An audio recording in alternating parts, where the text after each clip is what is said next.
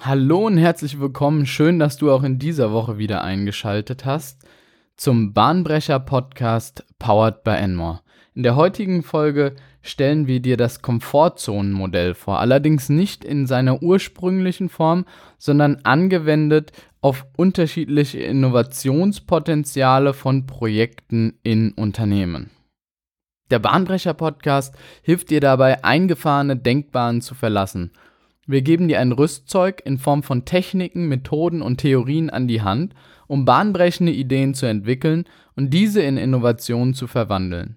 Dabei greifen wir zurück auf unsere Erfahrung als Beratungshaus und teilen dir mit, was sich in der Praxis wirklich bewährt. Das Komfortzonenmodell ist ein vielseits verwendetes Modell. Es wird insbesondere von Motivationscoaches oder auch anderen Coaches hinsichtlich der Persönlichkeitsentwicklung verwendet. Allerdings werden wir dieses Komfortzonenmodell nicht zur Persönlichkeitsentwicklung verwenden, sondern analog dazu uns ein Portfolio als Innovationsmanager aufbauen. Das Komfortzonenmodell besteht aus drei Zonen. Einmal die Komfortzone, also die Zone, in der wir uns wohlfühlen, wo wir sagen, das sind die Tätigkeiten, die wir können, das haben wir schon immer gemacht, ähm, das haben wir auch schon vorher mal durchgeführt. Also das ist das Bekannte, das ist das, was wir können und was wir kennen. Die zweite Zone ist die Entwicklungszone. Und in dieser Entwicklungszone befinden sich Themen, die sich an das bereits Bekannte anlehnen, aber ein Stückchen darüber hinausgehen. Also eine kleine Weiterentwicklung der Komfortzone darstellen. Es baut also auf Fähigkeiten auf, die wir uns bereits erworben haben, entwickelt diese aber weiter oder findet neu Anwendung. Die dritte Zone ist die Panikzone.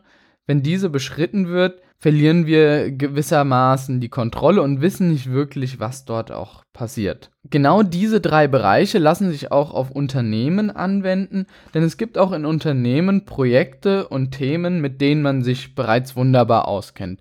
Wenn dieses Projekt reinkommt, weiß man genau, welche Schritte zu vollziehen sind, welche Mitarbeiter zu konsultieren sind und die Fähigkeiten sind vorhanden. In der Entwicklungszone müssen neue Fähigkeiten aufgebaut werden und neue Ideen, neue Projekte entwickelt werden. In der Panikzone handelt es sich um Projekte und Aufgaben, die das Unternehmen annimmt und abseits des bisherigen Geschäftsmodells, abseits der bisherigen Tätigkeit stattfinden. Die drei Bereiche werden auch oftmals anders benannt. Sie werden entweder als Core Angrenzung oder Transformation bezeichnet. Sie werden als Butter- und Brotgeschäft, Consulting oder Swing for Fences, also auf das Ganze gehen bezeichnet. Dieses Modell findet also vielfach Anwendung und basiert unter anderem auf dem Modell der Ansoff-Matrix. Die Ansoff-Matrix ist ein Marketingmodell, welches auf der einen Dimension des Diagramms den Markt zu verzeichnen hat und auf der anderen Dimension das Produkt zu verzeichnen hat. Dabei bilden die unterschiedlichen Enden jeweils neu und alt. Das heißt, wir haben vier Felder, die sich identifizieren lassen. Einmal das Feld alt, alt, jeweils Produkt alt und Markt alt. Und das ist genau diese Komfortzone, der Bereich, in dem wir uns auskennen. Außerhalb dieses Bereichs befindet sich dann die Entwicklungszone, bei der wir entweder nur auf neue Produkte gehen und diese bereits im bestehenden Markt vertreiben oder einen neuen Markt anstreben und vorhandene Produkte verwenden. Das kann man so als Entwicklungszone bezeichnen. Und die Panikzone bzw. der transformative Ansatz innerhalb eines Unternehmens wären dann komplett neue Produkte und komplett neue Märkte was in der Ansoff-Matrix als Diversifikation bezeichnet wird. Als Innovationsmanager müssen wir uns nun diese drei Bereiche vor Augen führen und jeweils Projekte dahingehend klassifizieren, um einen wirklich ausgewogenen Mix zu haben und das Unternehmen zukunftsfähig zu gestalten. Grundsätzlich sagt man, dass 70% der Projekte in der Komfortzone stattfinden, also im Butter- und Brotgeschäft. 20% befinden sich in der Entwicklungszone, stellen also etwas Neues dar und sorgen dafür, dass das Unternehmen kontinuierlich lernt. Und 10% der Projekte sind wirklich knallhartes Risiko mit sehr, sehr hohen Chancen auf neue Gewinne, auf neue Märkte, neue Produkte, die wirklich das bestehende Portfolio um ein Vielfaches erweitern können, aber auch mit sehr, sehr hohen Risiken ausgesetzt sind und höchstwahrscheinlich scheitern werden. Die Quote des Scheiterns liegt hier tatsächlich bei 9 von 10 Projekten.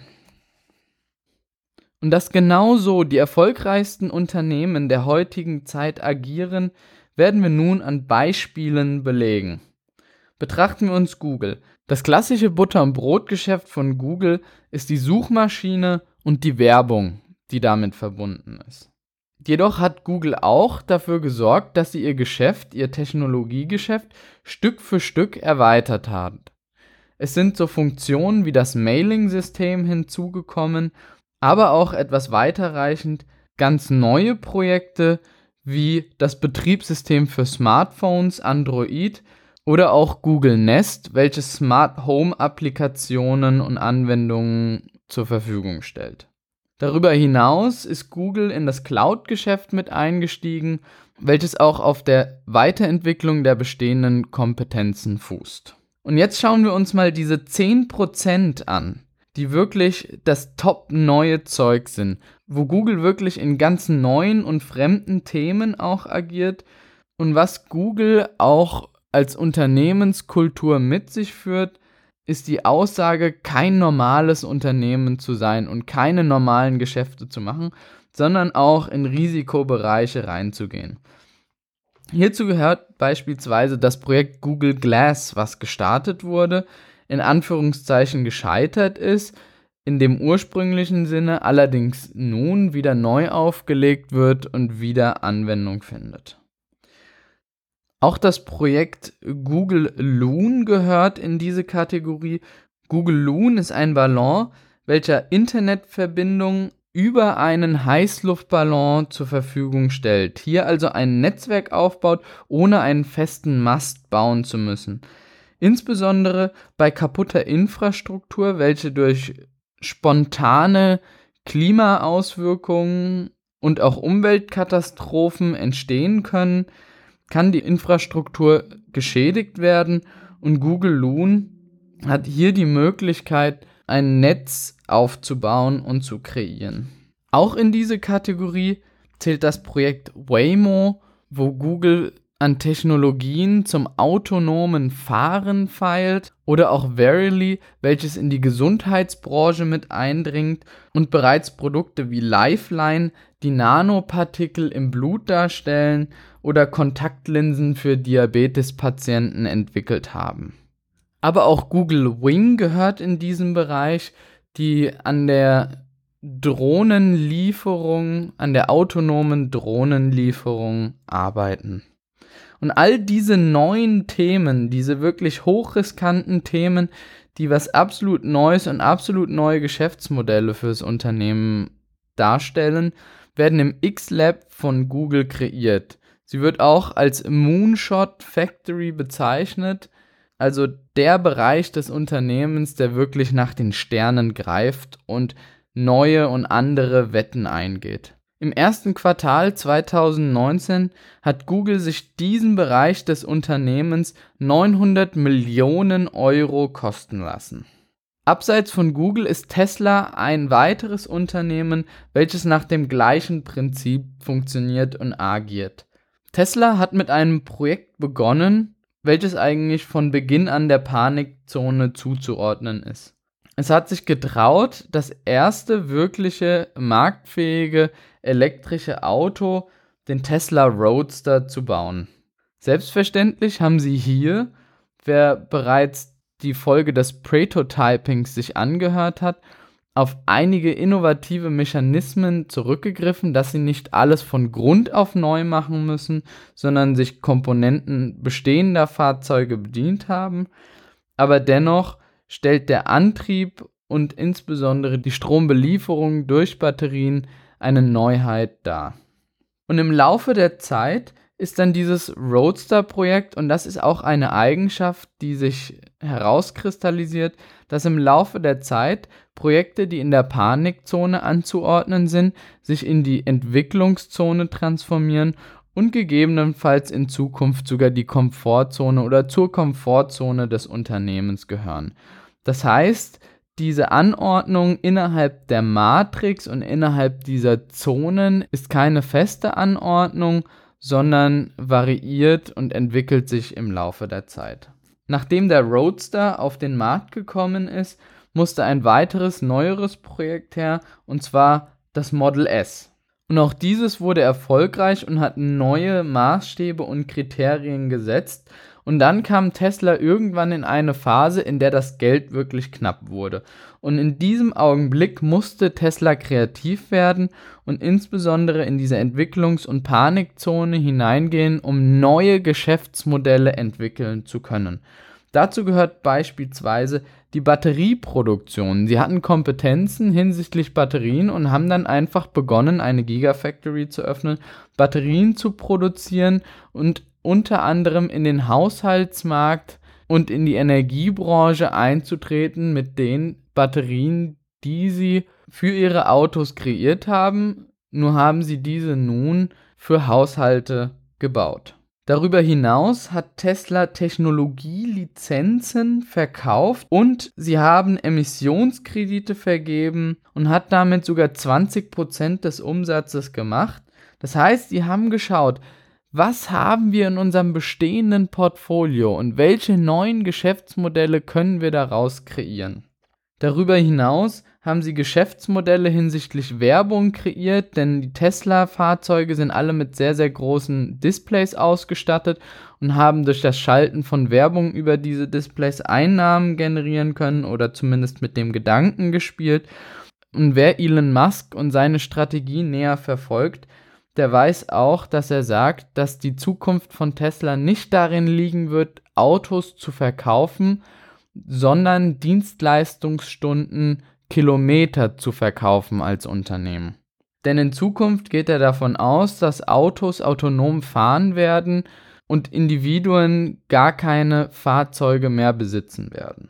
Und jetzt das Wichtigste, was wir aus diesen Aktionen oder diesen Beispielen lernen können, ist, wir müssen unsere Komfortzone verstehen, wo sind unsere Kernkompetenzen innerhalb des Unternehmens müssen die auch immer wieder befüttern, aber wir dürfen die Entwicklungszone und auch die Panikzone nicht vernachlässigen. Und hier ist es insbesondere die Aufgabe des Innovationsmanagers, ein ausgewogenes und nachhaltiges Portfolio zu etablieren.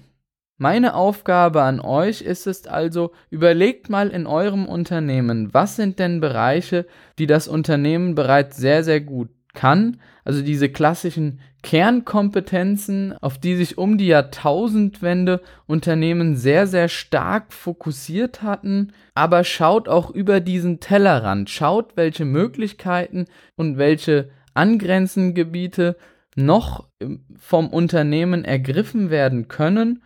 Und schaut insbesondere, wir mit dem bestehenden neue Geschäftsmodelle aufbauen könnt, die sich in der Entwicklungszone und Panikzone etablieren können. Auch dieses Modell bedarf natürlich einer gewissen Kritik, denn insbesondere kleine Unternehmen werden große Probleme damit haben, in diese sehr, sehr neuen Bereiche eindringen zu können, da sie im Vergleich zu den Beispielen großer Unternehmen nicht die Möglichkeit haben, allein aus finanzieller Sicht ganze Industrien umzuwälzen und zu verändern. Wobei man auch sagen muss, dass Unternehmen wie Airbnb und Amazon sehr, sehr klein gestartet haben, allerdings auf Wachstumsmärkte gesetzt haben und dann Stück für Stück bestehende Geschäftsmodelle untergraben haben. Das war's auch soweit für die heutige Folge. Nun mein kleiner Gedankenhappen für deine innovative Woche. Und zwar handelt es sich hier um eine Aussage, die wirklich an diese extremen Innovationen, an diese ganz neuen Themenfelder sich anlehnt, die lautet, radikale Innovationen sind manchmal ganz schön hart. Es ist allerdings noch härter zu wissen, es nicht versucht zu haben. Seid gewillt zu scheitern und seid auch nicht enttäuscht, wenn neun von zehn Projekten in der Panikzone scheitern. Vielen Dank fürs Zuhören. Ich hoffe, du konntest wieder einiges mitnehmen. Solltest du noch Fragen, Verbesserungsvorschläge oder Ideen zu unserem Podcast haben, dann kontaktiere uns gerne unter contact@enmore.de. Wir unterstützen dich, dein Team und dein Unternehmen gerne bei der nächsten Innovation.